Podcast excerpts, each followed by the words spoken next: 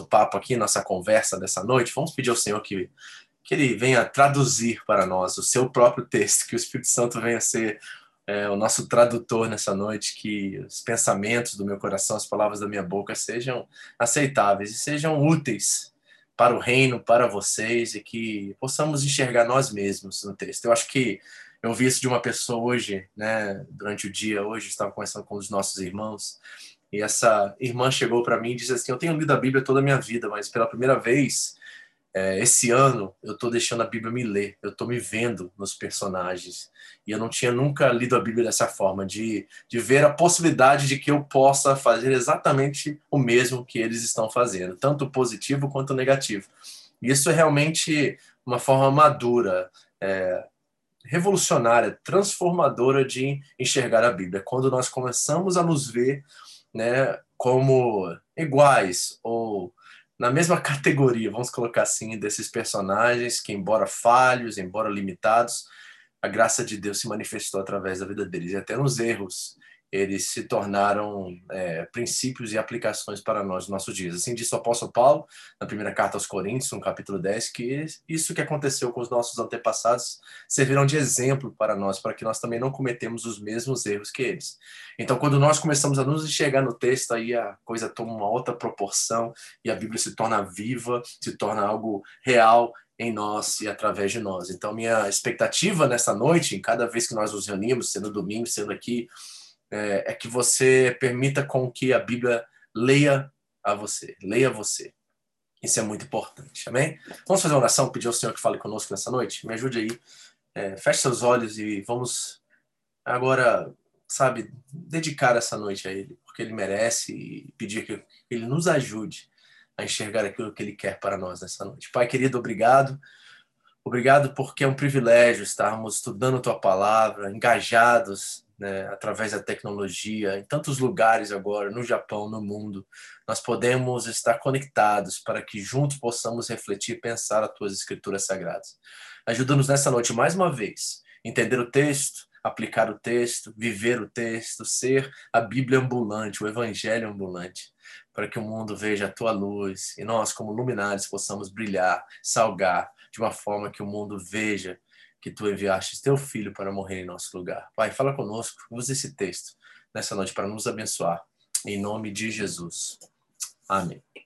Amém? Bom, nós vamos ao texto agora, está em Êxodo, capítulo 24, ele fez parte da nossa. Na verdade, não esse texto, né? Êxodo 32 fez parte da nossa leitura do dia, da nossa leitura bíblica anual. Nós estamos no projeto de ler a Bíblia né, é, esse ano, e nesse exato momento nós estamos em Êxodo, e Êxodo 32 falou muito forte no meu coração, trouxe alguns princípios que são muito importantes ali, e eu gostaria muito de trabalhar esse texto com vocês. Mas antes de irmos para o texto principal dessa noite, eu gostaria muito que você visse um pouquinho do fundo, do pano de fundo dessa história, né?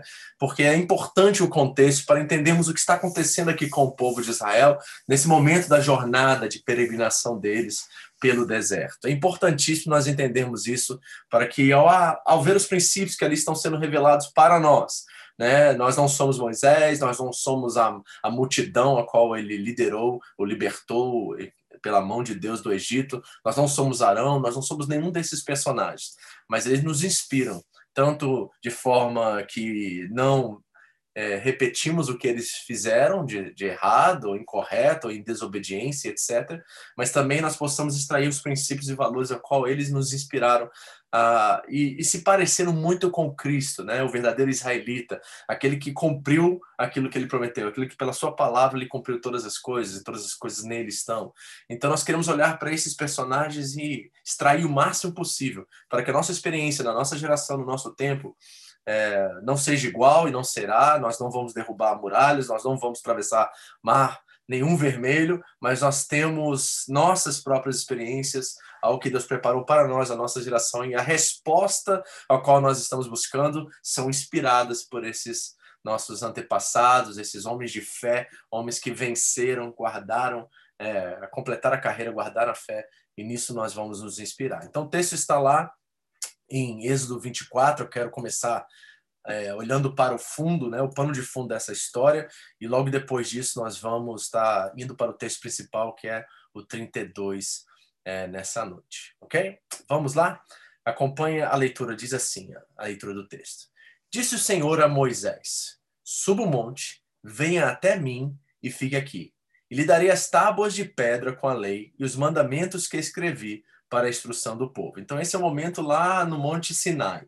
Israel está prestes a receber as leis, os mandamentos, e principalmente os dez mandamentos, né, o decágono, que ele é, é importantíssimo na história de Israel e na nossa história também como cristãos, porque os dez mandamentos continuam em vigor, né? O, pelo menos o, o, quarto foi ressignificado a partir da ressurreição. Agora, o sábado é o Senhor Jesus, ele é o nosso descanso, então nós descansamos nele, mas mesmo assim nós separamos um dia para celebrar a vida, para elogiá-lo, para cultuá-lo, e isso continua em vigor até os dias de hoje. Então, os dez mandamentos são fundamentais na história de Israel né? É a lei moral de Israel e a lei moral universal de Deus para todos aqueles que são filhos. Então é importantíssimo o que está acontecendo aqui no pano de fundo dessa história.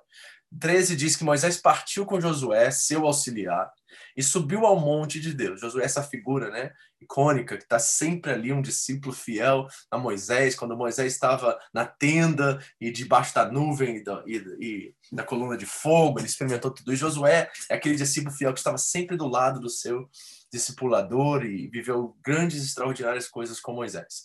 Disse ele às autoridades de Israel: Esperem-nos aqui até que retornaremos. Então tem uma promessa aqui, né, de Moisés às autoridades, tá? E ele diz assim: olha, eu vou subir ao monte para estar com o Senhor, mas eu retornarei. Então ele deixa bem claro que a proposta dele é ir, mas retornar. Isso é muito importante dentro do contexto, tá? Arão e Ur ficarão com vocês.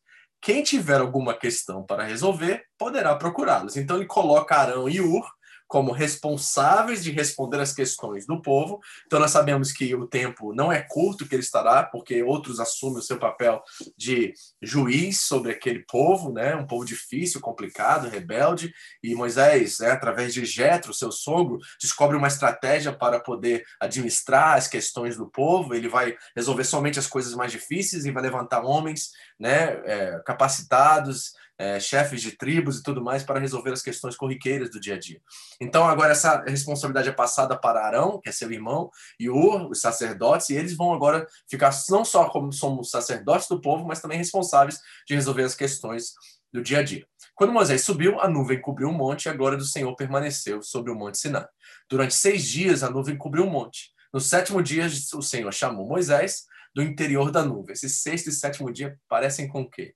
É, a criação. Então, nós estamos vendo aqui as histórias, né, esses temas repetitivos na Bíblia, essas, esses, eu chamo isso de padrões de design. Né? A Bíblia é repleta desses padrões de design, né? E aqui está mais um deles, né? A história da criação, seis dias, sétimo dia, dia do descanso do Senhor, e aqui no sexto dia a nuvem cobre, e no sétimo dia, no descanso do Senhor, o Senhor chama Moisés. Aqui é uma revelação de que Deus é o nosso descanso, né? Que nós podemos confiar nele, que ele está sempre presente, é um Deus, Emanuel, Deus conosco. Então essa figura, esse design aparece mais uma vez aqui no Êxodo.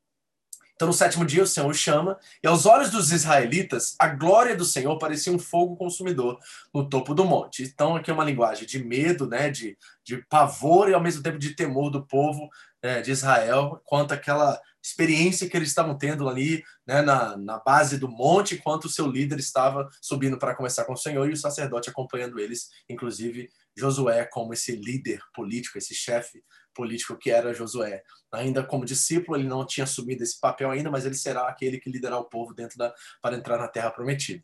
18 Moisés entrou na nuvem e foi subindo o monte e permaneceu no monte 40 dias e 40 noites, certo? Agora, o que eu quero é, sublinhar aqui que eu acho que é importante é que essa questão dos 40 dias e 40 noites é muito interessante, porque nós sabemos que o texto em Êxodo 32 é um texto que aponta para uma rebelião. Né? O povo de Israel ele tem dificuldades de não permanecer fiel enquanto a liderança está ausente. Arão não é essa referência para eles naquele momento. E é interessante que Deus chama Moisés para o monte, ele vai passar 40 dias naquele monte, né, com Deus, e em 40 dias, um curto período, vamos lá, um mês e 10 dias, o povo se rebela, você já conhece essa história, eles, eles fabricam aquele bezerro de ouro pelas mãos de Arão, né, aquele que seria o responsável, o representante, vai assumir esse papel é, de prerrogativa de frente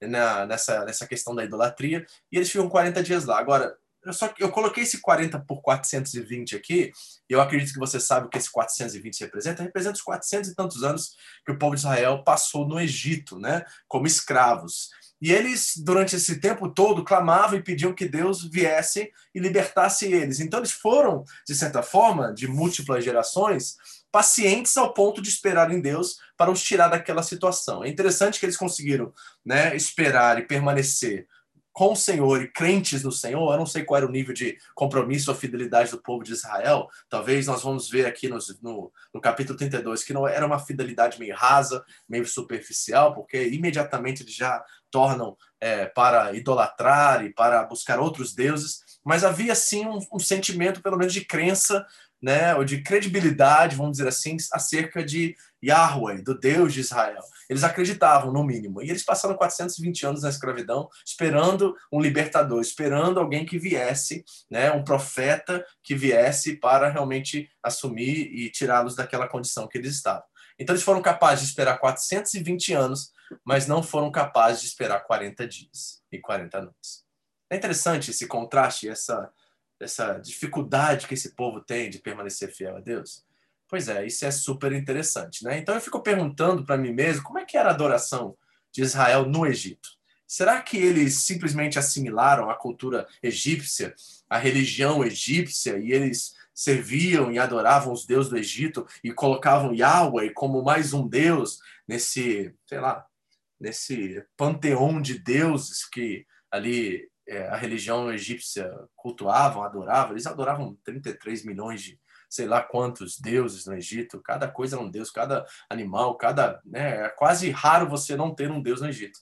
Então eu fico pensando como é que era essa dinâmica de de adoração de Israel. Será que eles se omitiam de adorar os deuses do Egito? Ou também usavam os deuses do, do Egito como um certo é, como sorte, né? Como alguma coisa assim. Eu fico a pensar sobre isso por causa da atitude deles imediata, rápida, quando Moisés não está mais presente, aquela referência que eles têm do homem que conversa com Deus, que fala diretamente com Deus, que conhece a Deus, sai de cena e imediatamente eles voltam para adorar outros deuses. Se foi tão fácil assim, depois de uma libertação de verem as dez pragas e aquela coisa sobrenatural, foi tão rápido e tão imediata a reação de voltar e servir ao bezerro e servir a outro Deus, como será que era a espiritualidade de Israel dentro do Egito? Eu tenho minhas é, dúvidas acerca do nível de espiritualidade que existia para com esse povo, ok? Vamos ao próximo texto aqui. Vamos lá para Êxodo 32 agora, rapidamente. Vamos ver o que está acontecendo nessa história que é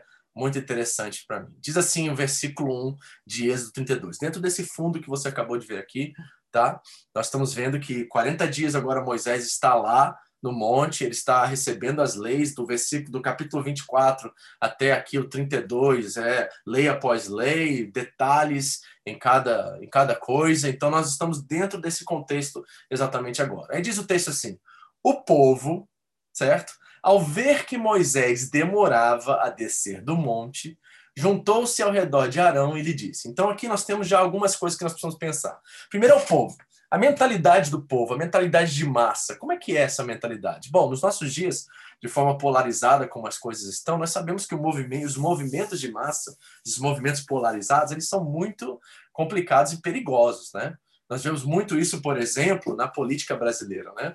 Movimentos, essa essa dicotomia de política esquerda-direita, né? tanta bizarrice, tanto confronto, tanto é, violência em palavras, em ações. Nós vemos isso muito claro que a massa ela vai pelo que está acontecendo, aquilo que está beneficiando ela, o que é de melhor. Então nós vimos esse movimento do povo aqui, um povo que é sem razão, irracional. Muitas das vezes a massa é irracional, certo? E muitos de nós, às vezes, nós compramos esse tipo de ideologia ideologia de massa. Eu digo assim, nós, como cristãos, nós vimos, vemos alguém que é massacrado na mídia social, um crente que cai em pecado, e a massa monta em cima, a massa quer destruir a reputação, a massa quer realmente é, se alimentar, né? tem sangue nos olhos. E muitos cristãos, às vezes, eles são de massa também, eles adotam isso como padrão e vão vivendo e vão se alimentando e vão expelindo também tudo que é tipo de veneno e coisas ruins que a massa,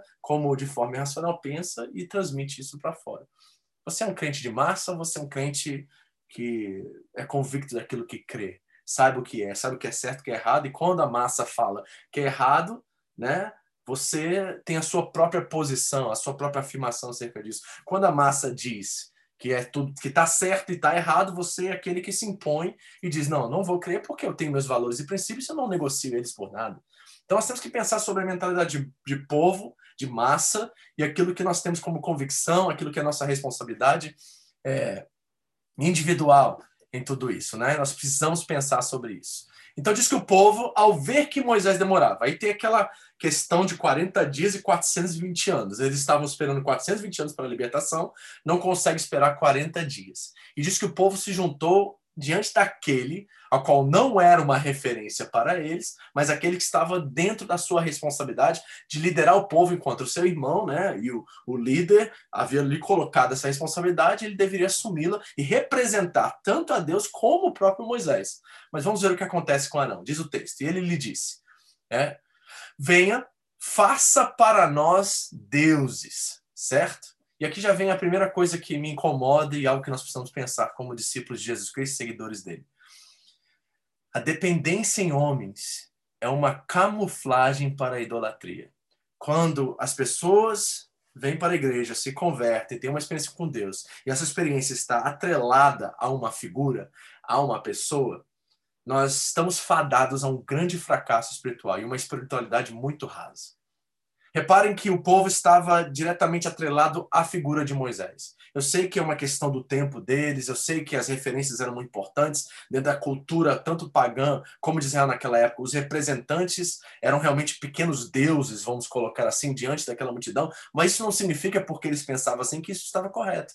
É interessante como os patriarcas estão sempre apontando para Deus. José, que é um mais recente a essa turma aí, o quarto entre os patriarcas, ele menciona Deus em tudo que ele faz. E tudo ele atribui a Deus como crédito das coisas que ele realiza.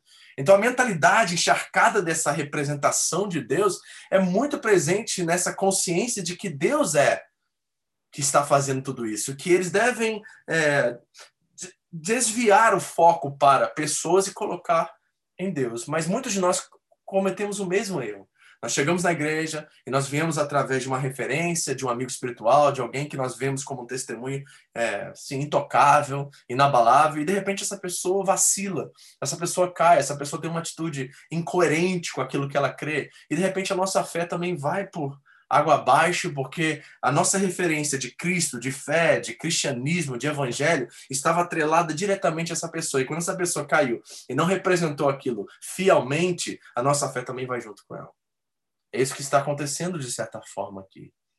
Eles já perdem a referência, que é Moisés. Eles tentam de alguma forma assimilar isso a Arão, que é seu irmão, mas não conseguem, porque não foi. Eles não viam Arão como esse representante, e de repente eles já estão agora numa dependência idólatra né, de um ser que é feito por mãos de homens de ouro, e muitos de nós corremos os mesmos, os mesmos riscos certo? Nós temos que ter bastante cuidado isso. E ele diz assim que façam para nós deuses que nos conduzam. Mas é interessante que toda a jornada, a trajetória de Israel no, no, no deserto, né, de sair daquela perseguição de Faraó, de atravessar o Mar Vermelho, foi conduzida por Deus.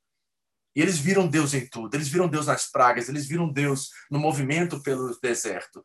Mas eles estavam buscando outra coisa que os conduziam agora já que Deus não estava em cena, embora eles viam um monte fumegando, eles viam a presença de Deus de alguma forma manifesta através daquele monte, eles queriam aquela figura, aquele representante, a dependência e a fé deles né, estava camuflada de uma idolatria em um ser, em um homem. E muitos de nós somos assim, nós estamos completamente dependentes em homens. Olha o que o povo diz. Pois a esse Moisés, olha só o que, olha o que o texto diz, gente. O homem que nos tirou do Egito não sabemos o que lhe aconteceu. Tem algumas mentiras aqui muito claras. E aí começa o sofisma, né? O sofisma é uma mentira com cara de verdade. E quando nós estamos vivendo debaixo de uma idolatria, quando nós estamos atribuindo valor, dependência, energia, tempo, força em uma coisa que é efêmera, que é temporária, nós perdemos uma noção e sentido de quem Deus é. Então, a partir da idolatria de Israel, de querer alguém a quem eles podem botar a sua dependência e confiança, que é uma coisa criada por mãos humanas, eles perdem a noção de quem Deus é, eles perdem a noção de quem Moisés é, e eles perdem a noção do que aconteceu na vida deles. É falta de sentido e propósito completo aqui. Repare, diz assim: Pois esse Moisés, o homem que nos tirou do Egito, não foi Moisés que tirou o povo do Egito. E eles sabiam disso muito bem. Mas quando nós apostamos na idolatria como meio de dependência, de segurança, nós ficamos confusos. Isso é verdade, não é? Porque muitos de nós colocamos nossa fé em um homem, uma pessoa, num relacionamento, outros colocam em coisas como dinheiro, profissão, carreira, outros colocam né, em outra coisa, um sonho, um projeto, uma ambição futura. E aí, quando essas coisas caem por terra, desaparecem ou nos frustram, vai junto também todo o nosso ser, nosso sentido e propósito na vida. Isso está acontecendo com o povo de Israel. Eles estão olhando para Moisés dizendo, ele que nos tirou do Egito, mas eles sabem que não foi Moisés que os tirou do Egito. E outra coisa, eles dizem que não sabemos o que lhe aconteceu, mas eles sabem, porque Moisés foi claro com Arão em dizer que ele ficaria no monte e voltaria e retornaria. Havia uma promessa de Moisés que ele retornaria. Eles só precisavam esperar 40 dias. Eles já tinham esperado 420 anos está acontecendo aqui? Está vendo a confusão? Está vendo como a idolatria ela é perversa? Ela nos tira do foco do propósito, daquilo que Deus deseja nos fazer? E olha a dependência do povo em um homem. É triste ver isso, e eu vejo isso muito acontecendo. Pessoas que colocam sua dependência em homens, e de repente esses homens os frustram, caem em pecado, e de repente a fé deles vai junto com esses homens. Nós precisamos vigiar isso, ter cuidado com isso. Certo? A responsabilidade e a autonomia espiritual pertence a você pertencia a Arão, pertencia a Moisés, pertencia a cada um, cada indivíduo dentro daquela massa irracional. Cada um deveria ser responsável pela sua fé, pelo seu compromisso com Deus. Não era um projeto coletivo de Deus, embora movia-se de forma coletiva, era um projeto a qual cada um deveria ser autônomo e responsável pela sua fé. E assim deve ser a nossa fé nos nossos dias também. Você é autônomo na sua fé? Você é responsável por si mesmo? Você tem suas próprias convicções acerca de quem Deus é, do que a fé é, do que o evangelho é? Porque se você depender de mim como pastor, se você depender de outro amigo espiritual, alguma, alguma pessoa que é uma referência, há uma grande probabilidade que eu ou essa pessoa irá falhar, frustrar você, decepcionar você de alguma forma. Você corre esse risco. Então não vale a pena, isso que eu quero dizer. Não vale a pena você depender disso. E olha o que acontece. Esse povo agora, né, essa multidão, esse movimento de massa cerca o representante e vamos ver se a atitude dele é a atitude de um líder, a atitude de alguém que entendeu o seu papel, entendeu para que foi criado, entendeu por que, que ele está naquela posição, naquele momento, naquela hora e deveria estar. Diz o texto no versículo 2: Respondeu-lhes Arão: Tirem os brincos de ouro das suas mulheres, de seus filhos e de suas filhas e tragam-os a mim. E todos tiraram seus brincos. Reparem que ele está dando toda a direção.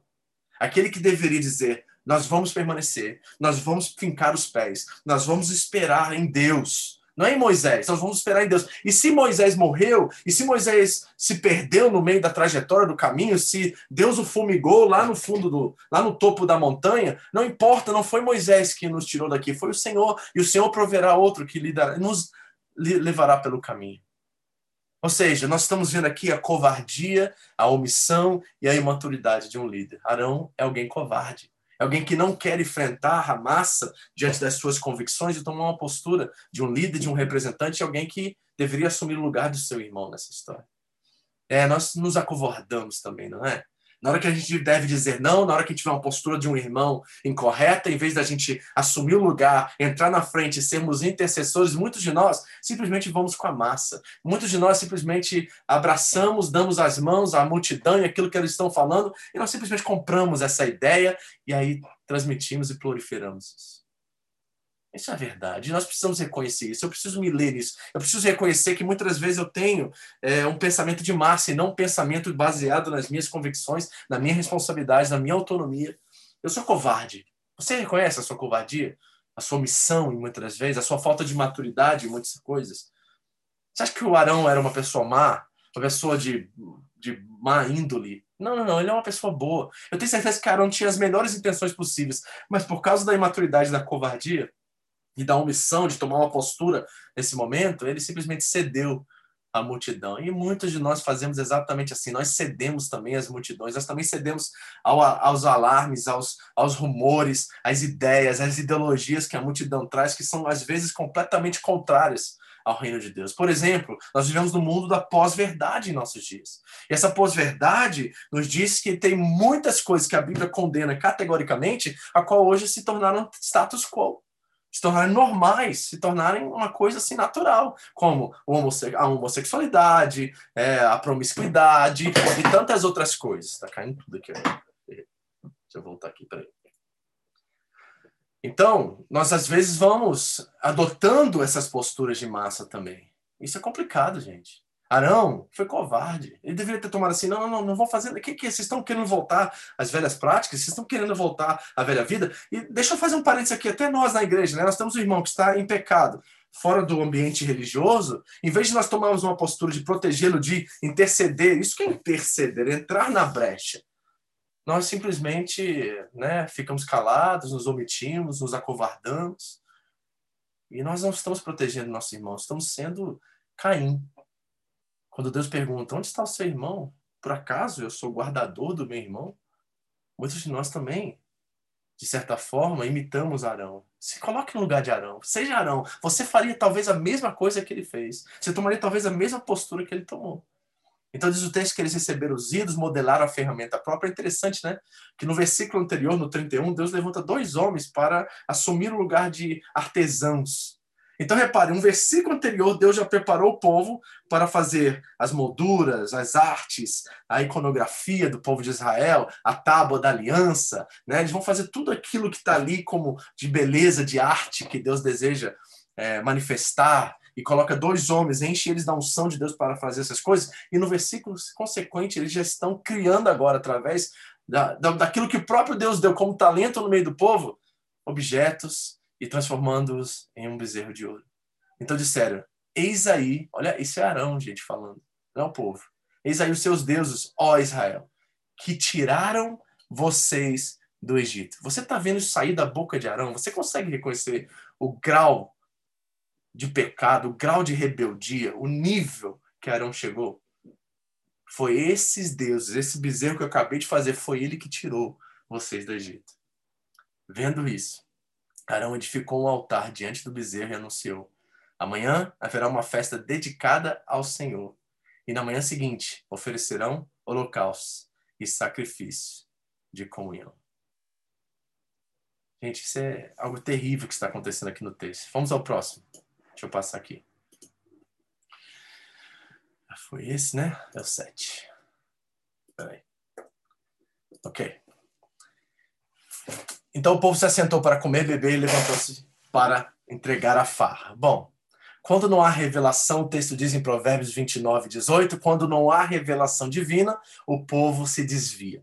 Então faltou a representação de Moisés e a representação que foi consignada a Arão. Então esse que agora deveria ser o representante proliferar e falar e decretar e profetizar a palavra de Deus e trazer o povo à consciência daquilo que eles estavam fazendo, não fez. Então quando não há revelação divina, o povo se desvia.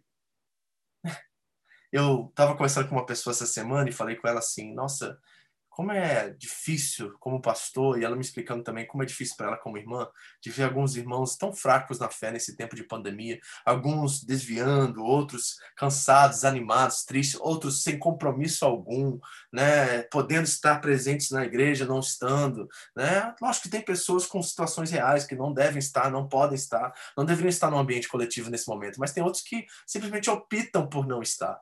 E eu conversando com ela, eu falei assim, como é importante, né? A palavra de Deus e uma base fundamentada nas Escrituras quando nós temos a nossa primeira experiência de conversão. Como é importante estarmos numa igreja qual preza pela palavra e centraliza ela como meio, como instrumento é, prioritário na sua é, visão de igreja, de ter o alimento sólido, de ter a palavra de Deus como centro da sua experiência, é, da sua espiritualidade, da sua experiência cultica. Como é importante a palavra de Deus ser realmente o alimento sólido da igreja e nós sermos criados e, e, e fortalecidos por ela e não pela experiência e não pelo pelo o entretenimento e não pelo aquilo que a igreja fornece tanto na, nos ministérios, mas a palavra de Deus ser a base. Como isso é importante. Eu vejo na minha experiência pastoral aqueles que tiveram no início da sua fé, da sua conversão, igrejas que pregavam a palavra, que davam estudo, que ensinavam, que estavam sempre voltando-se para a palavra para que as pessoas se firmassem nela. Essas pessoas em momentos de crise, momentos de dificuldade, como essas, elas são mais compromissadas, elas são mais sérias, elas não são tão sensíveis, elas não se desviam com tanta facilidade, porque a fé delas está na palavra viva e eterna de Deus e não na experiência ou numa situação, numa revelação que tiveram no início da sua caminhada. Não, não, nós precisamos voltar à palavra de Deus. Quando não há revelação divina, o povo desvia. É isso que o texto diz e isso está acontecendo aqui com Israel. Versículo 7. Então o Senhor disse a Moisés: desça porque o seu povo, ah, isso aqui já me mostrou algo extraordinário. O seu povo, Deus está testando Moisés. O que nós vamos ler agora no versículo 7 é um teste. Porque nós sabemos que Deus sabe que aquele povo pertence a ele. Aquele povo é dele, não é de Moisés. Moisés, na verdade, não estava nem aí para o povo. Foi Deus que chamou Moisés para ir libertar o povo dele. Então aqui é um teste. Eu não consigo. Deus é onisciente, gente. Gente sabe que ele sabe todas as coisas. Então Deus está testando o coração do seu líder para saber se há um desejo de posse, há um sentimento de talvez ele tenha é, esse, veja esse povo como sua propriedade, como exclusiva dele, como líder e o bambambam bam, bam da história nesse momento. É um teste que Moisés vai passar aqui. Olha o que o texto diz. Desça, olha os pronomes possessivos e pronomes pessoais aqui. Desça porque seu povo, possessivo, que você tirou do Egito, de novo, vem essa frase, que você tirou do Egito. Deus sabe que não foi Moisés que tirou ninguém do Egito. Se não fosse a mão de Deus sobrenaturalmente sobre Moisés, ninguém saía do Egito. Deus sabe que foi ele que tirou. Então a gente está testando o coração do seu líder para saber se aquela mesma doença, contaminação, aquele mesmo vírus que estava sobre o povo também estava sobre a sua liderança. Que você tirou do Egito corrompeu-se. Muito depressa, olha como Deus sabe cada detalhe da história. Muito depressa, 40 dias para Deus foi muito depressa. Muito depressa se desviaram daquilo que lhes ordenei. Olha o teste aqui, está vendo? Deus sabe que foi ele que ordenou. Deus sabe que é ele que está na, na, na, no protagonismo dessa história. É Deus que está na frente disso tudo. É Deus que tira, é Deus que dá lei, é Deus que liberta, é Deus que cura, é Deus que faz. As curas, as sobrenaturais, as libertações, tudo estão sendo realizadas por Deus. Moisés é simplesmente um instrumento na mão dele. Então, repare esse jogo de palavras aqui, que eu achei tão interessante, porque eu reconheci que era um teste para ver onde estava o coração de Moisés. E os Dernei fizeram um ídolo de forma de bezerro, curvaram-se diante dele, oferecendo os sacrifícios e disseram: Eis aí ó Israel, os seus deuses que tiraram vocês do Egito. Imagina o coração de Deus, depois de tudo aquilo que aconteceu no Egito e na travessia para a Terra Prometida, de ver aquele povo numa, de uma forma tão depressa voltar-se para os velhos caminhos, para os velhos ídolos. Imagina o coração dolorido de Deus de ver o povo que ele levantou para ser abençoar as famílias da terra agora se desviando completamente do seu caminho. Gente, eu tenho que falar isso para vocês. Como pastor, dói o meu coração dói o meu coração, assim, uma tristeza profunda de ver pessoas tão queridas, tão amadas por Deus, foram salvas pela graça de uma forma tão extraordinária. Deus fez coisas lindas nas suas vidas e de repente, por causa de uma frustração, de uma decepção, de uma coisa tão banal e ordinária, eles viram as costas para Deus. Pastores não viraram as costas para Deus, viraram as costas para a igreja. Deixa eu dizer uma coisa agora, escute isso, eu sei que vai doer. Virar as costas para a igreja, virar as costas para Deus. Não tem como, gente. Você tem que rasgar a Bíblia no meio para você dizer para mim, tira quase a carta de Efésios você pode jogar fora. Se você vai dizer para mim que você pode servir a Deus sem servir a igreja, sem estar na igreja, sem estar no corpo. Gente, cabeça sem corpo é fantasma, é assombração. Tá entendendo? Não tem como fugir disso. Então, Deus agora vai preparar uma grande proposta para Moisés. Olha o que ele diz, versículo 9. Diz o Senhor a Moisés: tenho visto que este povo é um povo obstinado. Deixe-me agora, para que a minha ira se acenda contra eles e eu os destrua. Depois farei de você uma grande nação. Coloque no lado de Moisés agora. Você já conhece o teu povinho ali. Você conhece como esse povo é difícil, é complicado. Você sabe. Você não pensaria umas três, quatro, cinco vezes e assim: acho que eu vou zerar esse negócio eu vou deixar Deus recomeçar, pego a minha família, vai poupar minha família mesmo. Então, acaba com essa turma aí, já dá muito trabalho para mim mesmo. Olha o que aconteceu com o Jetro lá. Era tanto trabalho que Moisés estava tava super cansado, porque o povo só trazia problema para ele. E aí, ele tem a chance de zerar. E eu acho que é um teste, porque essa promessa que depois farei de você uma grande nação foi uma promessa que foi dada aos patriarcas. Moisés conhecia isso, que Deus levantaria um povo para abençoar as famílias da terra. Então repare que está tudo englobado aqui numa promessa fantástica, a qual era só Moisés dizer assim: Amém, Senhor. Destrua o povo, vamos começar de novo. Eu começo essa história de novo. Eu sei que o Senhor vai me multiplicar, vai me abençoar, então vamos embora. Mas repare que isso é um teste. Deus estava vendo se Moisés ia agir pelo senso de justiça própria ou se ele ia usar a misericórdia. Aqui está o grande teste de, para nós como líderes. Nós vamos exercer nosso ministério pela misericórdia ou exercer nosso ministério pela justiça? Você decide, meu irmão. E os ministérios que tomam a decisão e os líderes que tomam a decisão de viver pela justiça, pela justiça também serão cobrados, pela justiça também serão colocados. Mas aqueles que decidem viver pela misericórdia, os misericordiosos, são bem-aventurados porque eles receberão misericórdia. Moisés e o coração de Moisés é gigantesco, por isso que ele é um grande líder e por isso que a Bíblia diz que talvez não se levantou alguém como Moisés. Viria alguém lá na frente, nós sabemos quem é. Mas Moisés era um tremendo de um líder, porque olha o que diz Moisés no versículo 11. Moisés, porém, suplicou ao Senhor, o seu Deus, clamando: Ó Senhor, por que se acenderia a tua ira contra o teu povo? Ele poderia ter dito meu povo. Aqui foi. Eu vejo um sorriso gigantesco no rosto do Senhor. Quando Moisés disse o teu povo, Senhor, eles não são os meus. Senhor, eu não fiz nada. Senhor, é, se nós estamos aqui vivendo o que nós estamos vivendo é pela tua graça. Senhor, se tem alguma coisa acontecendo de bom entre nós, é porque é o Senhor que fez isso. Toda honra, toda glória, todo louvor é para o Senhor. É o teu povo, Senhor. Foi o Senhor que os tirou. Não fui eu, estava lá em Midian, estava tranquilo com, no meio do povo, do meu sogro lá. Ele já era um sacerdote, minha questão religiosa resolvida, minha questão financeira resolvida, minha questão criminal resolvida, porque eu fugi depois de matar o egípcio. Então eu estava bem, foi o Senhor que tirou o teu povo de lá. Eles são meu povo, são a mesma raça, mesmo sangue meu, mas é o teu povo, Senhor.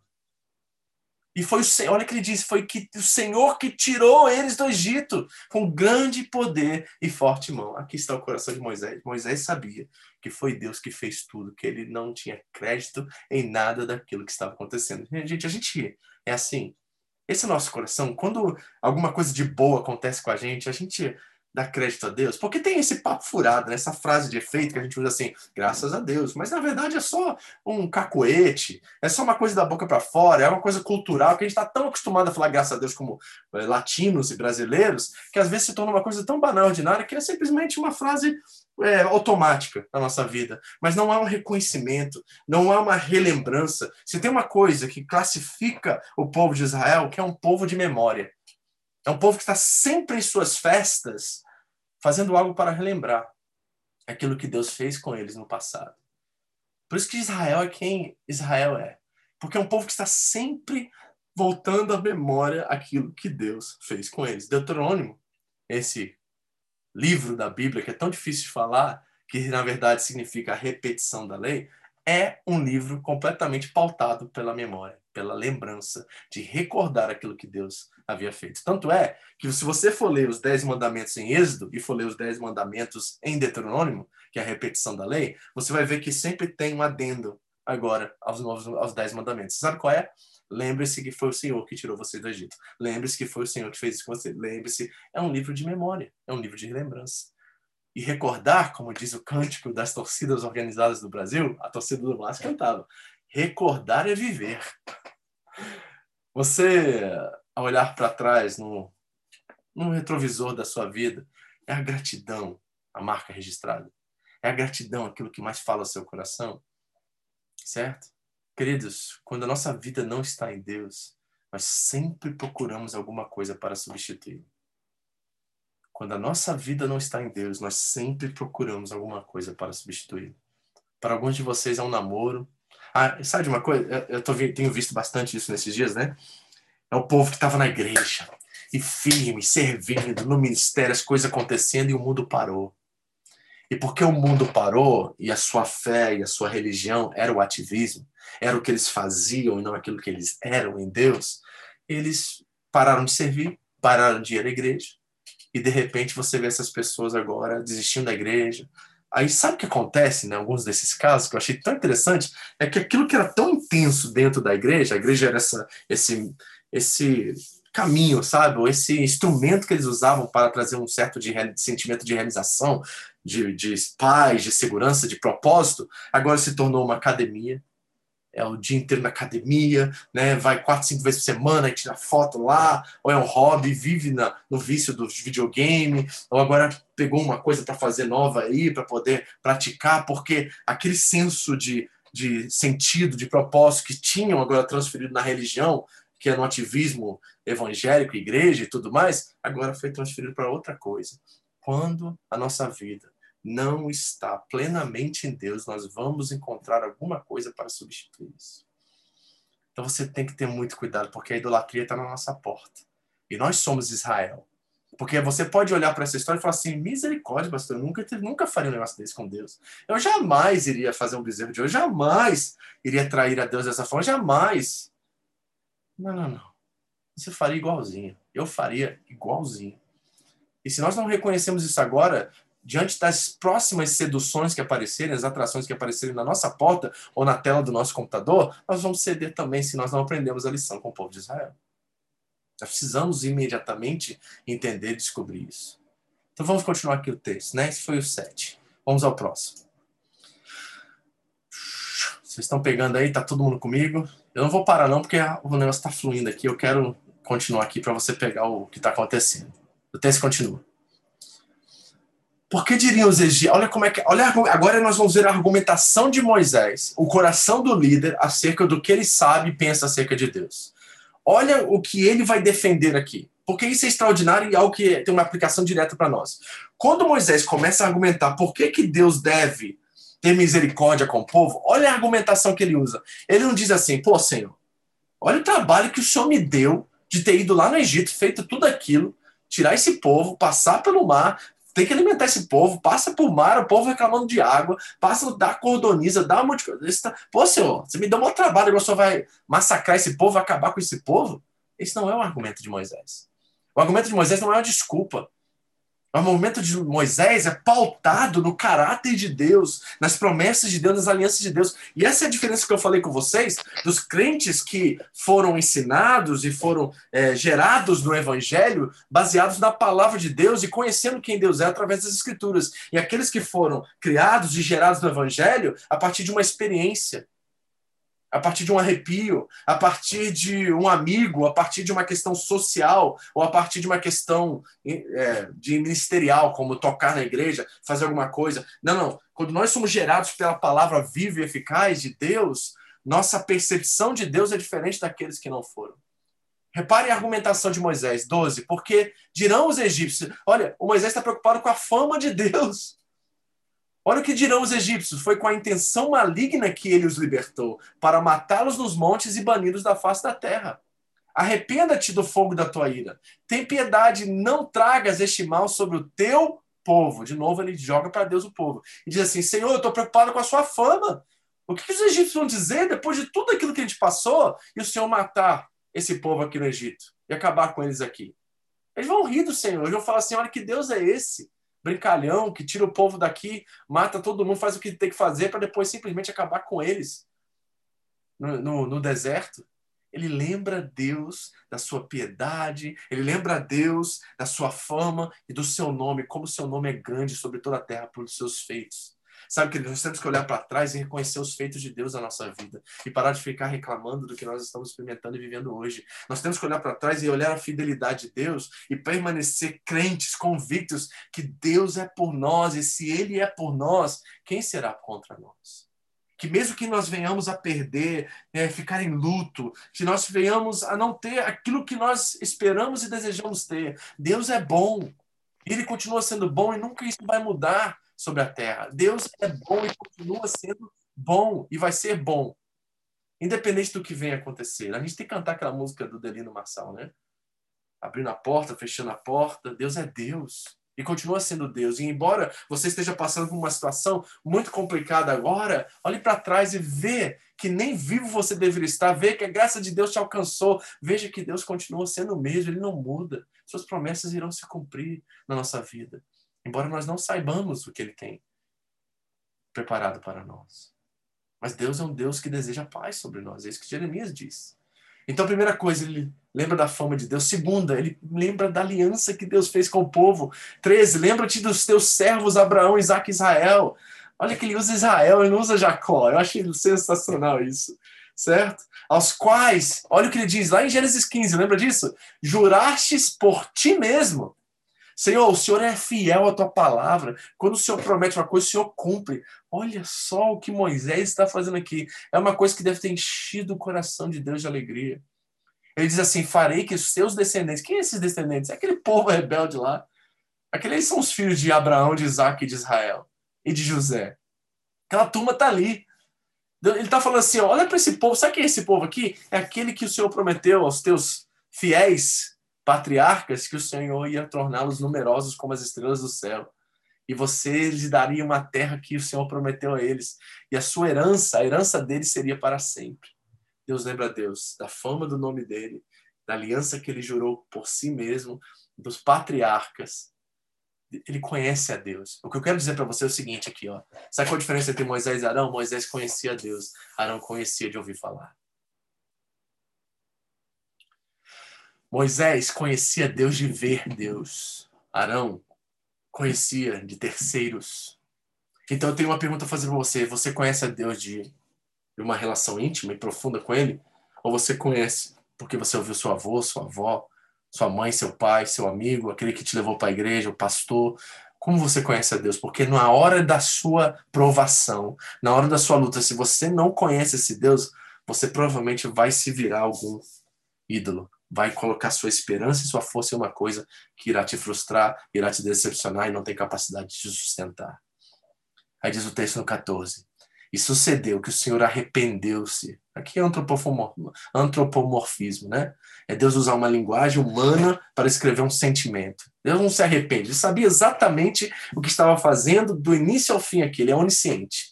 Deus tomou uma decisão devido à atitude do seu representante de mudar a sua trajetória. Mas não é uma mudança porque ele sabia exatamente o que já ia acontecer, certo? Deus está no Kairos, nós estamos aqui no Cronos. E Deus trabalha com o seu povo, comigo com você, no Cronos. Ele vem e trabalha conosco no tempo. Então ele diz assim: ele se arrependeu do que ameaçara trazer sobre o povo. E aqui eu revelo para vocês a importância de um intercessor. Nos planos eternos de Deus, estava lá: Moisés irá interceder pelo povo e eu me arrependerei de trazer juízo sobre eles. Imagine se não houvesse intercessor naquele momento. Então, aqui está a importância da oração. Graças a Deus. Alguns, algumas delas estão aqui, alguns deles estão aqui.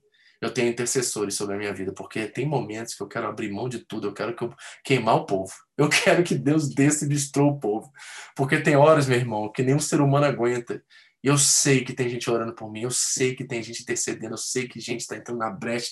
Assim, cuida do pastor Vitor, não deixe ele desanimar, não deixe ele se entristecer, não deixe ele perder o foco. Mantém ele, Senhor, mantém os pés dele, mantém firme ele no caminho. Eu sei que tem horas que vem algo sobrenatural sobre mim que me, me sustenta, sabe? Me dá força, me dá esperança, me, me faz, sabe, me faz assim, sabe, continuar, embora tudo à minha frente, ao meu redor diz Faz outra coisa. Faz outra coisa. Graças a Deus pelos intercessores. Então Moisés desceu do monte, levando nas mãos as duas tábuas da aliança. Repara o que diz: estavam escritas em ambos os lados, frente e verso. As tábuas tinham sido feitas por Deus. O que nelas estava gravado fora escrito por Deus. Ou seja, Moisés, mais uma vez escrevendo, diz assim: não tem nada a ver comigo, tem tudo a ver com Deus. Não tem nada a ver comigo, tem tudo a ver com Deus. É o teu povo, Senhor. É a tua promessa, é a tua fama, é a tua aliança, é o teu juramento. É tudo sobre o Senhor. É tudo sobre o Senhor. É isso que eu tinha a dizer hoje. E eu disse, acho que muita coisa. E eu queria que você, nesse momento, pensasse sobre isso. Você podia me ajudar agora? Eu queria abrir aqui para a gente bater um papo sobre o que você ouviu, o que você. É, sei lá, o que Deus falou com você aqui agora. Nós já temos aqui quase 50 minutos aqui de palavra. Talvez eu tinha algumas coisas mais para falar aqui, mas eu acho que já deu. E eu queria que você me ajudasse a pensar sobre o que nós ouvimos aqui agora. Qual, é, qual foi o ponto que falou com você? O que é aquela coisa que chamou sua atenção no que você ouviu? Tem alguém aqui que quer falar comigo, me ajudar? Pode abrir seu microfone e falar. Pode fazer uma pergunta pelo chat, se você quiser, mas é hora da gente bater um papo aqui, vai. O que, que Deus falou com você, Ingrid?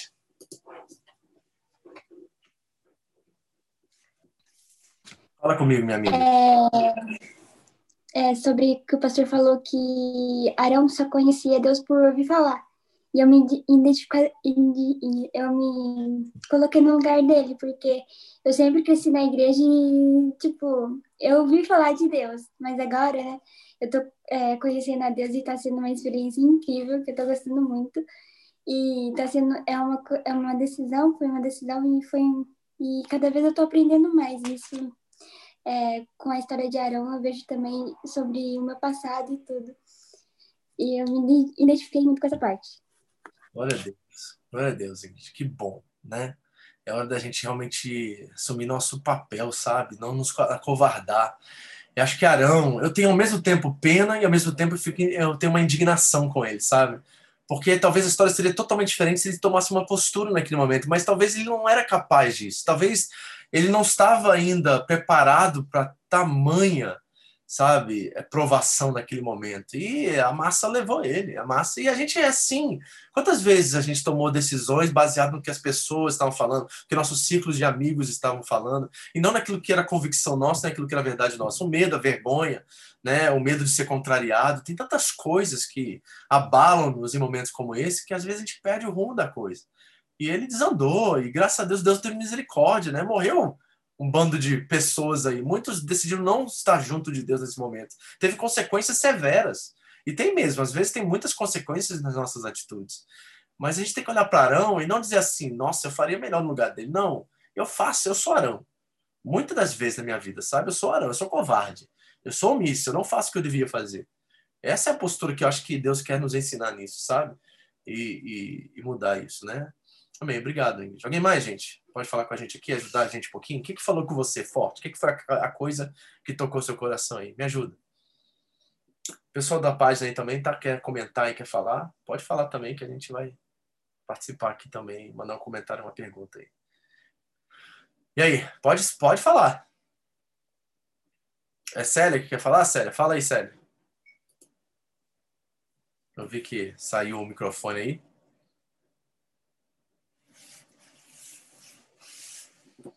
Vamos, meu povo.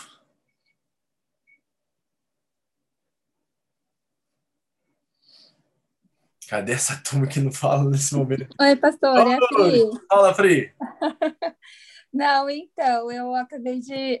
Estava é, pensando, né? Igual a Ingrid falou também, mas no meu caso, ela é tão jovenzinha, né?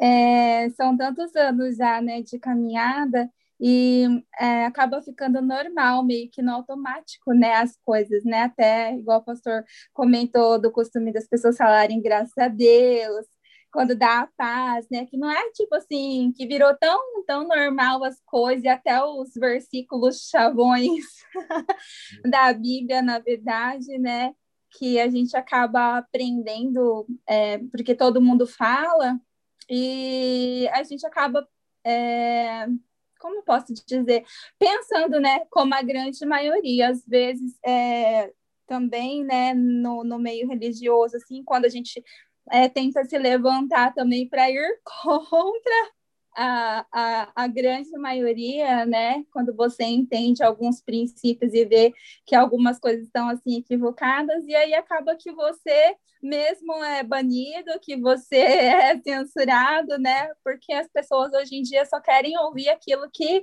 agrada o ego, na verdade, né? Não querem ouvir a verdade, né?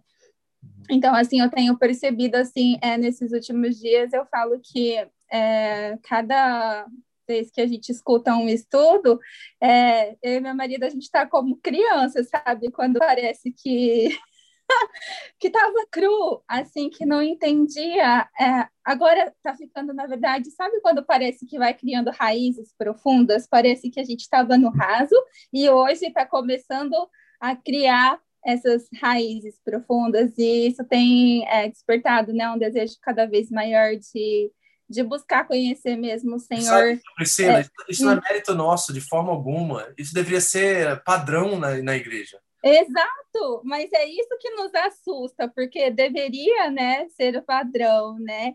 E eu falo que com tantos anos de caminhada, parece que agora que, sabe, quando você parece que começa a ler e você entende aquilo que você está lendo, é, tem horas que eu falo assim, meu Deus do céu, não precisa às vezes nem tocar um louvor, alguma coisa, só de você parar e ler ali a palavra e você entender, né? Não vai movido por um sentimentalismo, mas por você entender com a sua mente, permitir que desça para o seu coração e você ser realmente ministrado, né, em cima daquilo, né? Então, e, só que no lugar assim, igual eu falo para o meu esposo, no lugar da gente é, criar, é, deixar mágoas, né, e outras coisas, como o pastor falou, é de proteger, na verdade, amar a igreja e nós oramos, né, pela igreja, nós abençoamos a igreja, né, então é, não tem como, né, falar que a gente ama o Senhor e, e não amar a igreja do Senhor, né. Perfeito, perfeito, né? Então, assim, essa é a realização que eu cheguei essa semana, até fui conversando com a Célia, que está aqui com a gente também, a gente conversando e, e falando como é importante é, os fundamentos, sabe? Os princípios elementares, como o escritor aos Hebreus dizem, né? Como é importante a gente ter esses princípios elementares muito bem fundamentados em nossa experiência de fé, porque quando nós passarmos por tribulações, por momentos atípicos como esse que nós estamos vivendo, por dificuldades na vida, não serão é, a gente não vai conseguir voltar para as experiências, porque as experiências são momentâneas, elas são é, particulares para um tempo, um espaço, um momento mas é só a eterna palavra de Deus como fundamento sólido, imutável, impenetrável, é que vai nos sustentar nos momentos que nós não temos respostas concretas às diversidades da vida. E acredito que muitos de nós, nós estamos pautando a nossa espiritualidade pelas experiências, pelo que é sentimental, aquilo que é agradável, né? A gente não gosta muito de ouvir palavra de confronto, de exortação, né? De, de, de algo que realmente chacoalhe nossas estruturas e nos façam, fazem repensar algumas verdades, alguns princípios que nós é, é aceitamos simplesmente por achismo e não por mergulhar nas escrituras e ir lá e pensar sobre elas, entendeu? Então acho que é importante a gente é, repensar isso e acho que você falou e é muito verdade. Nós precisamos voltar, né, a essa reflexão, esse a entender quem nós somos em Cristo Jesus, porque faltou essa identidade a Arão, sabe? Moisés estava muito. Ele, ele teve a experiência, ele viu Deus, ele teve aquele contato de, de intimidade, de, sabe, uma coisa mais profunda, uma coisa mais trabalhada, né? Mas Arão não teve isso. Arão ele vivia a fé de Moisés e na hora que ele precisou distrair de algum lugar algo que daria a ele a liderança que era necessária, ele não tinha onde distrair, ele não tinha recursos para viver a sua experiência ali. E acho que muitos de nós nós vivemos essa fragilidade hoje em dia também, né? Que qualquer coisa é motivo para a gente desistir, a gente abandonar, a gente desprezar o outro. Tá faltando muito perdão hoje em dia. Por que as pessoas não conseguem perdoar mais? Porque elas não têm base. Elas não sabem quanto elas foram perdoadas por Deus. Então, quando elas vão perdoar, porque elas não têm um, uma fonte onde extrair o perdão, elas vão pelo sentimento. E aí o que acontece? Aí você fica despedaçado, porque isso não é suficiente e você vai desconstruindo o relacionamento, você vai é, des é, descartando pessoas na sua vida, são pessoas que talvez são importantíssimas na sua caminhada de fé, a qual você simplesmente colocou de escanteio porque desagradou você. É verdade.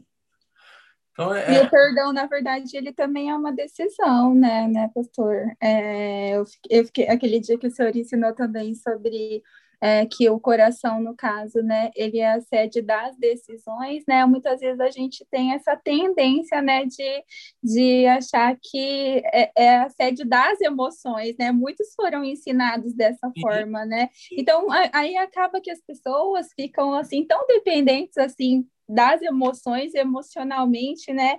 E fica um eterno menino, né? Não, não cresce, né? E Deus ele nos chamou para que a gente amadureça, né? E é interessante, né, que a igreja de Corinto, a qual está tendo as maiores experiências experimentais, é que Paulo diz que ele gostaria de dar alimento sólido, mas só pode dar leite. Entendeu? Então, assim, é complicado isso. E nós precisamos repensar isso, porque quando esse texto chegou, né, na leitura nossa anual aqui que nós estamos fazendo, eu comecei a olhar essa, essa, esse processo da revelação ali, e ver a atitude da massa, a atitude de Moisés, a atitude de Arão, e ver como é que isso se foi é, trabalhado e o resultado de tudo isso, eu vi assim, meu Deus, como isso é uma realidade vivida nos nossos dias hoje, como que a igreja está muito bem representada nesse texto, sabe? Eu queria trazer isso para vocês para a gente repensar se a nossa fé não está muito fragilizada, se ela não está muito sensível, se ela não está fundamentada naquilo que é imutável e eterno, e fazer um reajuste e falar assim, poxa, até aqui eu sempre me sentia bem na igreja, né, na, nos meus relacionamentos com, o irmão, com os irmãos, se tinha algo sobrenatural, algo experimental, algo que trazia alguma coisa além da minha capacidade de entender. Mas eu também sei que isso é importante. Eu, eu não, não, abro mão disso também. Isso faz parte. A questão experimental, a questão sobrenatural,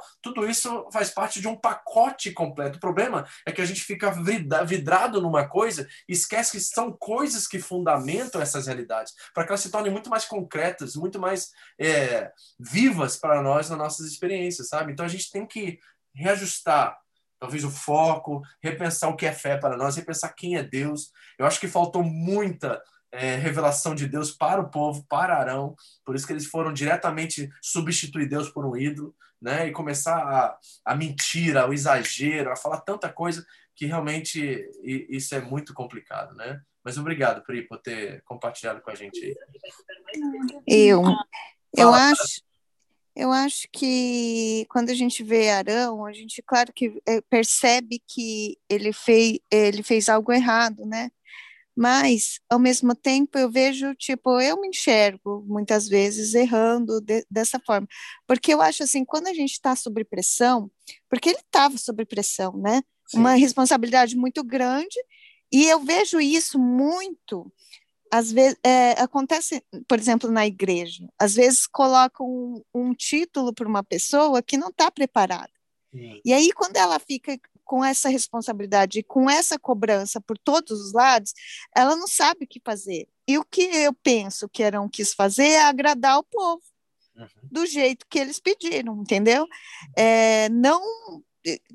É, e aí você revela a imaturidade dele, na verdade, né? Uhum. Mas, mas eu creio que, tipo assim, eu vejo é, erros em personagens bíblicos que servem para que nós possamos, tipo, se nos analisar e ver se, para a gente não repetir, para a gente se vigi, vigiar e, e, e perceber o, o, numa, numa, numa situação de pressão, como que você reage, né? O, o, é, a quem você recorre, né? O que você faz, é, qual é a sua ação quando você está num, num, num, numa situação de pressão, numa situação difícil para você decidir o que você vai fazer.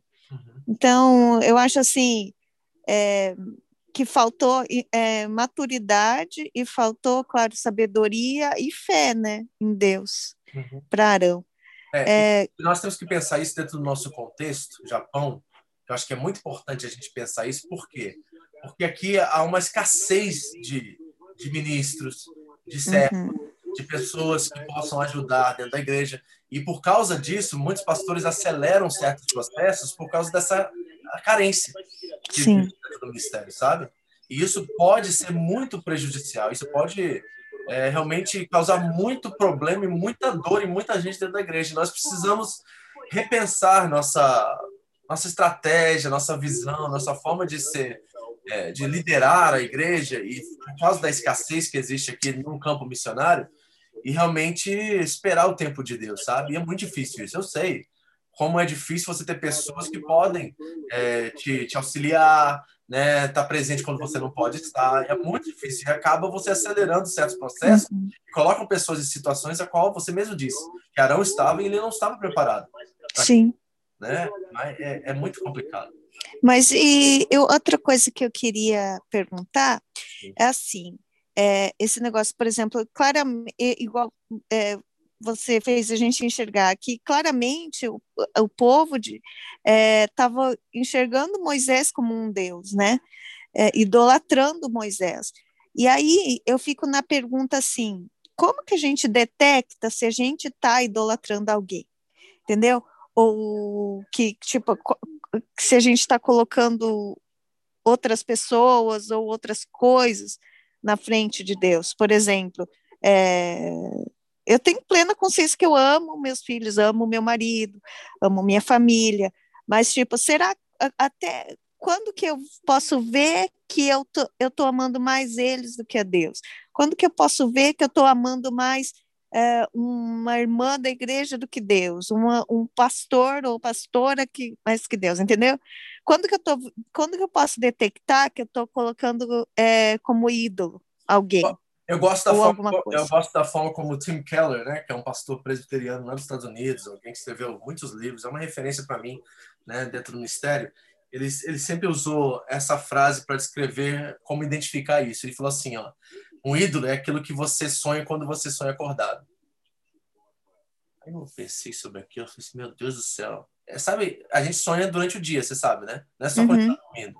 Uhum. Aquele momento que você para para pensar em alguma coisa, você viaja para outro lugar e você uhum. tá lá. Ele falou que essa coisa que você sonha quando você sonha acordado é aquilo que você dá mais valor, é aquilo que você mais dá como importante. E eu comecei a pensar sobre isso e falei assim, isso é verdade, sabe? Aquilo que toma nossa atenção, toma nosso tempo e toma nossos pensamentos, aquilo já se tornou um ídolo para nós. Uhum. Então, se é uma preocupação com o dinheiro, se vai faltar no final do mês, você está todo dia martelando aquilo na sua cabeça, você vai trabalhar preocupado com aquilo, você dorme preocupado com aquilo, você come preocupado se vai ter no próximo mês, aquela coisa já se tornou, assim, de total forma absoluta, o seu ídolo. A coisa mais importante da sua vida, sabe? Uhum. Então, é, eu faria essa avaliação através disso. Eu pensaria através dessa, dessa, desse teste aí, né? De ver se realmente é o que você tem sonhado. O que, tipo assim, o que, o que mais toma conta do, no, dos seus pensamentos na parte do, do quando você está acordado, é isso? Quando você dorme também, claro, né? Uhum. Tá Sim. aquilo o tempo todo, aquilo consome os seus pensamentos, uhum. a sua. E pode ser um filho, que nem você disse, muitas mães uhum. é um uhum. filho. Para os uhum. homens costuma ser um trabalho, ou falta de dinheiro, ou falta de alguma coisa. Essa coisa é a coisa que mais você prioriza e é um supremo valor na sua vida. Você está entendendo? É, é, que no meu caso, por exemplo, é dividido, é bem dividido, assim, uhum. sabe? Tem momentos que eu estou pensando nos meus filhos, tem momentos que eu estou pensando nas finanças, tem momentos que eu estou pensando é, eu em Deus. nesse nível de preocupação superficial. Uhum. Acho que a ah, gente, todo mundo se preocupa com alguma coisa. Mas uhum. uma coisa que você, você vai perceber isso, eu acho que o Espírito Santo vai ministrar seu coração. É aquela uhum. coisa que você identifica e que você não conseguiria viver sem aquilo. Hum, tá, tá. É diferente. Entendi. Então, por exemplo, vamos dar um exemplo aqui bem radical e bem duro de ouvir, mas é o seguinte. É, nós temos filhos, tá? Eu tenho três, você tem dois. Se um desses filhos morrer, você não consegue viver mais. Pronto. Hum, entendi menino e essa menina é a coisa uhum. que valoriza mais que Deus na sua vida. Uhum. Uhum. Então a gente precisa ressignificar e reajustar esse coração que está mal resolvido e precisa colocar a sua identidade em Deus, porque nossos filhos não são nossos. Certo? Não uhum. são nossos. Enquanto a gente não chegar a esse entendimento, que nós temos o Sim. privilégio privilégio de cuidar deles, aquilo que não é nossa propriedade, mas que foi. Se nós somos de Deus, nós consagramos nossos filhos a Deus logo que eles nascem. Uhum. Então não é da nossa conta que ele faz com ele, é dele. Nós uhum. temos o privilégio dos anos que nós vamos cuidar e estar presente com eles, de fazer o nosso melhor e dar o nosso melhor e amá-los como Deus os ama. Entendi. Aí tá o seu check para ver se você está no lugar certo quanto a isso. Porque eu já vi uma, eu botei isso lá hoje, né? No, na nossa reflexão do grupo do, da leitura. Uhum. Eu vejo mães dizendo assim: você é tudo na minha vida. É, sim, a razão da minha vida. É. Razão, sem você não sou uhum. nada. Opa, uhum. essas frases aí estão revelando um coração que já está desviado. Sim, a razão dos meus sorrisos, a razão do meu viver. Eu já ouvi também isso. Entendeu? Tatuagens com uhum. eterna amizade, essas coisas assim absurdas, exageradas, que não são verdadeiras. Porque você uhum. não tem controle sobre isso. Uhum. Nós não temos controle sobre nada, na verdade. Nem sabemos se vamos estar aqui amanhã. Então, Sim. como pode dizer que algo é eterno? Só tem uma coisa que não é eterna, que nós sabemos porque ele se diz eterno. E ele se revelou a nós, que é Deus. Uhum. Se ele não se revelasse a nós, nem isso a gente sabia que ele é eterno. Então a gente não pode jamais colocar um, um, um rótulo sobre uma coisa que nós não temos controle. Uhum. Isso é maturidade, a gente precisa pensar isso. Osmar, você tinha algo a falar aí, meu filho? Osmar Ana levantou a mão aí. Pode Oi, pastor. Eu penso que esse texto é muito interessante, né? E realmente, como a Thalita falou, a pressão fez Arão ceder. E nós vivemos em constante pressão. Essa é a verdade. E pelo povo, né, ter a demora de Moisés, o provérbio fala que a esperança adiada faz o coração ficar doente. Então, eu penso que, dependendo da esperança onde você tem, realmente seu coração adoece, né? E faz a gente desanimar. E tudo isso que mostra, né, é, essa realidade, também Jesus ele define, eu penso que está bem encaixado, não sei, é, é, o meu pensamento, na parábola da viúva e do juiz, né, em que Jesus ele fecha dizendo: quando porém vier o Filho do Homem, porventura achará fé na terra, uhum. ou seja, a chave é a perseverança, né, da nossa vida na terra. Perseverança é a chave, né, a oração. Quem estava no nível embaixo era Arão, ele sofreu a pressão. Quem estava em cima, no caso Moisés, a atitude dele foi interceder pelo povo quando Deus se irou, né? Então eu penso que independente das circunstâncias, nós vamos passar por dificuldade, nós vamos ser pressionados, mas eu penso que a perseverança em continuar, né, com a fé, é, vai agradar a Deus da mesma maneira como Deus testou na verdade Moisés, quando Moisés é, intercedeu pelo povo e mostrou a Deus o coração dele, que Deus já sabia qual era. Perfeito. Eu penso assim. Mateus 6, 21, você disse, em outras palavras, onde estiver o seu tesouro, aí está o seu coração. Então, o que, que Jesus está dizendo? Onde nós depositamos nossa esperança, hum, é que vai dizer quem nós somos de verdade, vai dizer aonde nós estamos realmente com nossa vida, né? e o coração, de novo, lugar da decisão. Então, onde está o nosso tesouro? Qual é o nosso tesouro? É o reino, é Deus, é Jesus, é a pessoa de Cristo, é o nosso maior tesouro. Se nós lembra da parábola de Jesus da dracma, o homem correu, procurou em tudo que é lugar enquanto não achava, e ele ficava naquela coisa, e Jesus faz a representação que a dracma é o reino, e o reino é Cristo.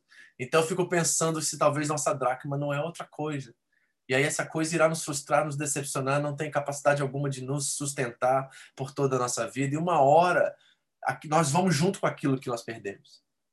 Então, nós temos que repensar qual é o nosso supremo valor. E o supremo valor é aquela coisa a qual nós depositamos nossa vida, nossos sentimentos, nossa adoração, nosso dinheiro, nosso tempo, tudo aquilo que nós somos, nós depositamos. Esse é o nosso supremo valor. As outras coisas, a partir disso, são lucro, são consequências, são benefícios ou são provações que Deus traz sobre a nossa vida para que nós possamos ser formados ao caráter de Cristo. Então é fundamental, né? É, isso é o ápice da maturidade, é quando nós reconhecemos que somos pó, que sem Deus nós não somos nada, que Ele é o nosso tudo, como aquela frase disse: aquele que tem Deus e todas as coisas não tem mais do que aquele que só tem Deus.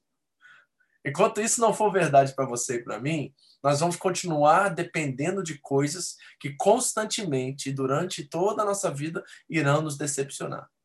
É somente uma coisa que é imutável né? Algum, alguém falou aqui no chat sobre a casa construída sobre a rocha e a casa construída sobre a areia.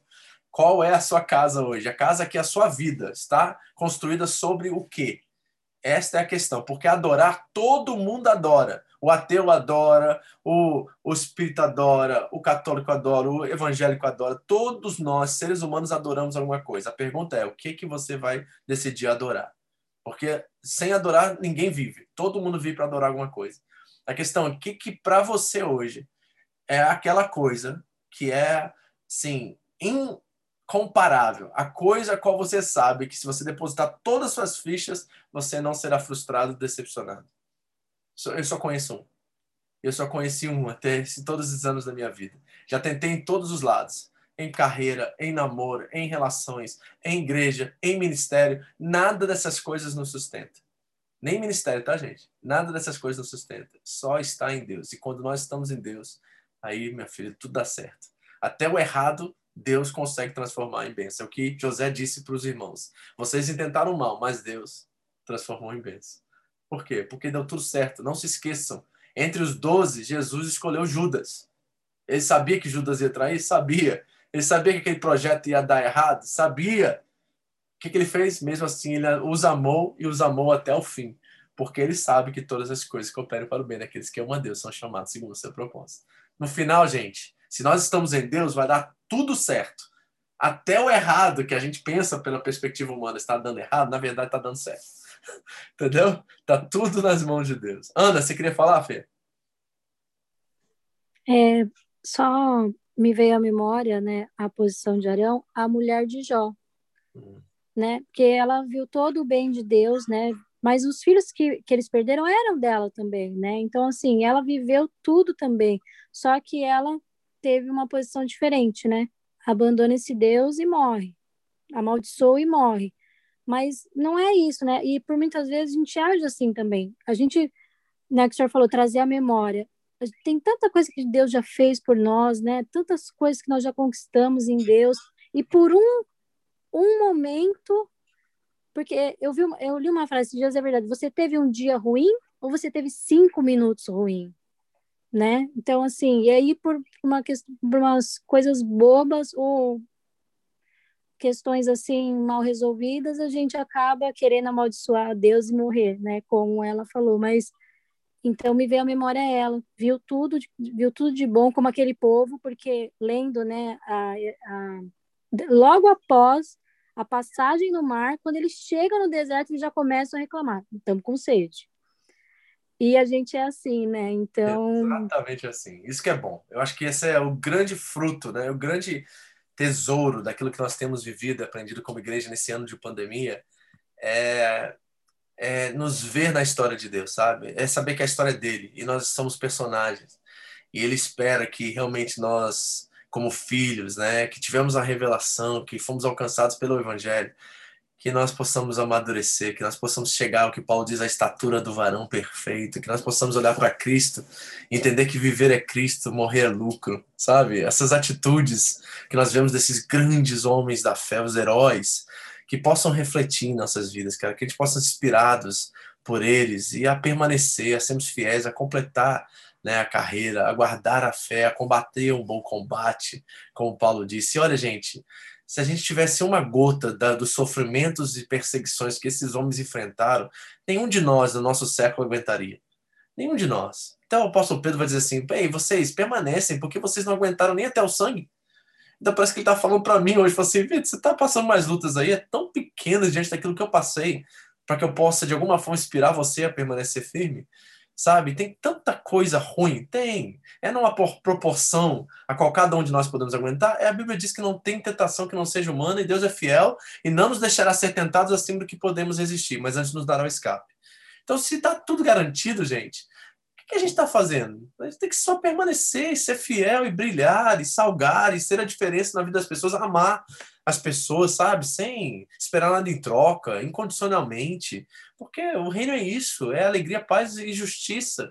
O reino é um reino de vida, de abundância. Então nós precisamos agora trazer essas categorias para a nossa experiência diária. E muitos de nós estamos aí reclamões, murmurões, sabe? Murmurando para tudo que é lado, né? Reclamando de tudo. E a gente precisa enxergar com outras lentes aquilo que Deus tem feito por nós. Olhar como o povo de Israel com lembrança constante no coração e gratidão para que nós não nos esqueçamos de onde Ele nos tirou. Por isso que Deuteronômio é um livro que está constantemente dizendo assim, para que vocês recordem de quem vos tirou do Egito, para que vocês lembrem de quem vos tirou do Egito. É o tempo todo está sendo dito no Deuteronômio. Por quê? Porque essa nova geração que não morreu no deserto, não passou pelo mar, não foi batizado, como Paulo disse, não viram as pragas literalmente, não tiveram experiência viva com aquilo lá, eles vão ter que a, a suportar isso em memória agora. Eles vão ter que viver a partir do que ouviram falar e não daquilo que experimentaram. E, e é muito mais difícil para eles. Então, a repetição da lei é essa experiência de memória, a qual eu e você precisamos ter todas as manhãs. Todas as manhãs, que assim, Senhor, obrigado. Mais um dia só me deu. Poxa, eu sou muito sortudo. Não mereço mais um dia, não. Mas se eu tenho mais um dia para mim, então tá, Senhor, eu vou ser útil nesse dia. Eu vou abençoar em vez de amaldiçoar. Eu vou falar bem em vez de falar mal. Eu vou agir por justiça e não por injustiça. Eu não vou reivindicar meus direitos. Eu vou ceder, eu vou sofrer o prejuízo se for necessário. Eu vou ser Cristo. E aí, gente, quando a gente começa a viver isso, a gente descobre o reino de Deus. E muitas vezes, isso não vem com alívio, não vem com é, maré mansa, não vem com tranquilidade, calmaria, vem com muita turbulação, muita turbulência, muita tribulação. Mas sabe de uma coisa? A diferença minha e sua para os demais é que no meio de tudo isso, Ele é por nós, Ele está conosco, Ele é Manuel. Então, no meio da nossa tempestade, Ele está no nosso barco entendeu? E com ele, meu amigo, pode até afogar. Eu fico pensando na experiência dos discípulos com Jesus no barco naquela tempestade. Eu fico imaginando o Senhor dormindo, descansando, tranquilo lá, e todo mundo apavorado, até o ponto de chegar a acordá-lo porque não aguentava mais sofrer a pressão. Eu fico imaginando Jesus assim, talvez assim, é, eles vão passar por um perrengue, mas se eles não me chamarem morrer, eu ressuscito eles tudo. assim, eu fico imaginando, eu fico até, chego até a rir, falo assim, imagina se vocês tivessem ah, ido a pique ali, o barco, afogado, sei lá, naufragado. O que aconteceria? Ia aparecer todo mundo do outro lado, todo mundo vivo. Assim, Jesus está no barco, cara. O que, que o pior que pode acontecer? Qual o pior que pode acontecer com Jesus no barco? Entendeu? Então, assim, a gente precisa entender que Jesus está no nosso barco da nossa vida. E vamos enfrentar o que vier pela frente. Ele está conosco. Vamos sofrer? Vamos. Entristecer? Sempre faz parte da vida, o luto, a tristeza, certo? Mas essas coisas não nos devastam. Elas não têm poder de me destruir, elas têm poder de me machucar, elas têm poder de me travar por um tempo, elas têm poder de fazer eu ficar muito entristecido, mas elas não têm poder de me destruir, me fazer parar. Elas podem me dar um delay aí por alguns momentos, mas elas não vão me fazer parar, porque eu sei em quem eu tenho crido. Eu sei que ele é poderoso para fazer. Então, nós permanecemos com essa consciência, igreja e avançamos o reino, e avançamos a nossa vida, em nome de Jesus. Amém? Vamos fechar? É, deixa eu ver aqui só os comentários. Feliz em ver como a intercessão é importante na vida do cristão e muito grato a fazer parte desse grupo que continuamos firmes. É, tem um grupo aí de, da igreja de Gifo e outros irmãos também das outras igrejas que oram em jejum toda semana e me colocam nessas orações. Gente, eu sou muito grato. Vocês não têm noção do como isso é importante. Vocês não têm noção como isso faz a diferença na minha vida, no meu ministério. Vocês não têm noção da gratidão que eu tenho no coração de saber que todos os dias eu tenho alguém mencionando o meu nome diante de Deus. Isso me sustenta, isso me faz continuar, isso não me deixa desistir. Sempre quando tem um baque, uma situação assim muito chata, uma, um, um entristecer mesmo, com pessoas, porque a gente é pastor, a gente vive a vida de todo mundo. Né? Se acontecer um problema com você, tá eu e a Andréia lá envolvido. Né? E, e multiplica isso por cinco igrejas. Então imagina o que, que a gente passa o dia inteiro. Toda hora dá vontade de desanimar, dá vontade de chorar, dá vontade de entristecer. Mas naquele momento que a gente fala assim, puxa, a vida parece ter uma força sobrenatural que diz assim, continua. Embora alguns choram, outros estão sorrindo. Alguns estão em luto, outros estão experimentando uma nova vida. Então permaneça. Tem sempre um sopro do Espírito Santo em nosso ouvido, dizendo assim: continua que vale a pena, continua que vale a pena. Amém? E vocês fazem toda a diferença quando vocês oram por nós. Não só o pessoal da intercessão, mas todas as vezes que vocês levantam o clamor, orando pelas nossas vidas, pelos líderes de vocês, sabe? Se tem alguém aqui que tá, vai assistir isso depois, que é de outra igreja, de outro ministério, tem tanta gente acompanhando a gente, né? Que você levante sempre um clamor e peça a Deus que guarde, mantenha os pés dos seus líderes firmes no Senhor, né? Ore por eles. O texto em Hebreus 13 diz que nós devemos orar e trazer alegria aos nossos líderes para que eles cumprem o ministério deles com paz, com alegria, sabe? Não trazer peso, não trazer complicação. Lógico, compartilhar dores, sofrimento, dificuldades, faz parte, mas com alegria. Sabe, saber que nós somos parte de uma comunidade do Cristo e nós estamos aqui para ajudar uns aos outros. Amém? Alguém quer falar a última coisa antes de eu orar? Senão nós vamos já para a oração e terminar nosso tempo aqui hoje. Amém? Desculpa quebrar o protocolo em, em Jacó, em Tiago, mas esse texto falou tão forte no meu coração hoje que eu tinha que compartilhar isso com vocês e trazer esses princípios, essas verdades que nós falamos aqui. Espero que seja útil para mais pessoas que vão nos ouvir depois. Amém? Alguém mais? A última coisa aí? Não? Vamos orar então. Pedir ao Senhor que fale conosco, nos ajude, nos abençoe. Pai querido, nós estamos aqui, Deus maravilhados pela tua palavra, maravilhados pela experiência daqueles que vieram antes de nós, Deus, que sofreram, que não tiveram a revelação plena que nós temos, que não tiveram o Cristo ressurreto, o Cristo encarnado, né, no retrovisor da sua história, que estavam apontando para Cristo e mesmo assim viveram pela fé, como Abraão, como os patriarcas, como Moisés, como Arão, Que o nosso irmãozinho Arão aí, Deus, que não passou nesta prova, mas passou em tantas outras, que nós possamos olhar para ele e dizer assim: ah, Arão, você me inspira. De alguma forma, olhar para Cristo e reconhecer que em mim mesmo eu não tenho capacidade alguma de vencer nada, mas em Cristo eu posso todas as coisas. Então eu olho para Jesus e ele me dá força. Eu olho para Jesus e ele fez por mim. Eu olho para Jesus e vejo a cruz ensanguentada, uma cruz que fez propiação pelos meus pecados, uma cruz que me trouxe libertação de um Egito maior, que é o meu pecado. Eu olho para a cruz, eu olho para Cristo e vejo ele cumpriu por mim aquilo que eu não poderia cumprir por mim mesmo.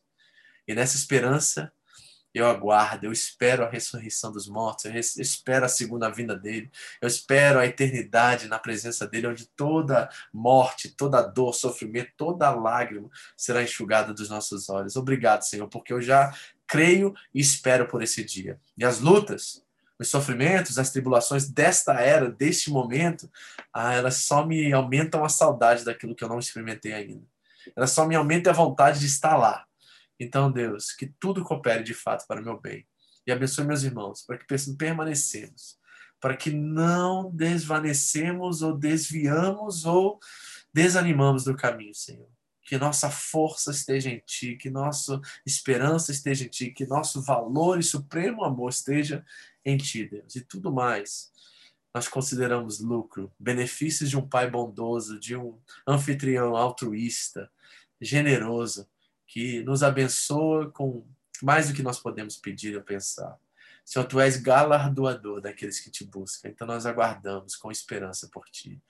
Senhor, que a nossa fé esteja em ti, que nosso amor esteja em ti, que a nossa esperança esteja em ti. Que o amor, a fé e a esperança sejam a base para que possamos combater o bom combate, completar a carreira e guardar a fé. Que assim seja, em nome de Jesus. Amém. Amém, amados. Uma boa noite a todos. Obrigado por estar aqui conosco. Que bom ter vocês aqui, gente. Nossa, me dá, uma, me dá um ânimo de ver mais de 20 pessoas aqui no, no Zoom, mais uma galera lá na, na página. Viu? Me dá muita alegria você estar aqui. Então, obrigado por estar com a gente toda quarta aqui, participando, ajudando a gente a, a pensar Cristo, a olhar o reino de uma forma especial. Deus abençoe, uma boa noite. Esse vídeo vai estar gravado, você pode compartilhar depois. Vai estar lá no YouTube tá? E na página também, compartilha aí. Fala assim, olha, você tem que ter se perdeu o estudo de ontem à noite. Ouça, por favor, vai estar no podcast também. Então isso vai ajudar vocês também a pensar mais sobre isso. Deus abençoe, tá? E boa noite, bom descanso. Prepare-se para o final de semana, vai ser benção, está acabando, gente. Daqui a pouco a gente está lá na nossa igreja reunido de novo. Falta pouquinho. O Japão, ouviu uma notícia hoje, presta atenção, que até maio o Japão vai vacinar toda a população. Até maio. Então, olha só que notícia extraordinária. Até maio vai estar todo mundo vacinado. Foi a notícia que saiu hoje no jornal. Então, tá, tá acabando, gente. Falta pouco. Amém? Deus abençoe a todos. Uma boa noite em nome de Jesus.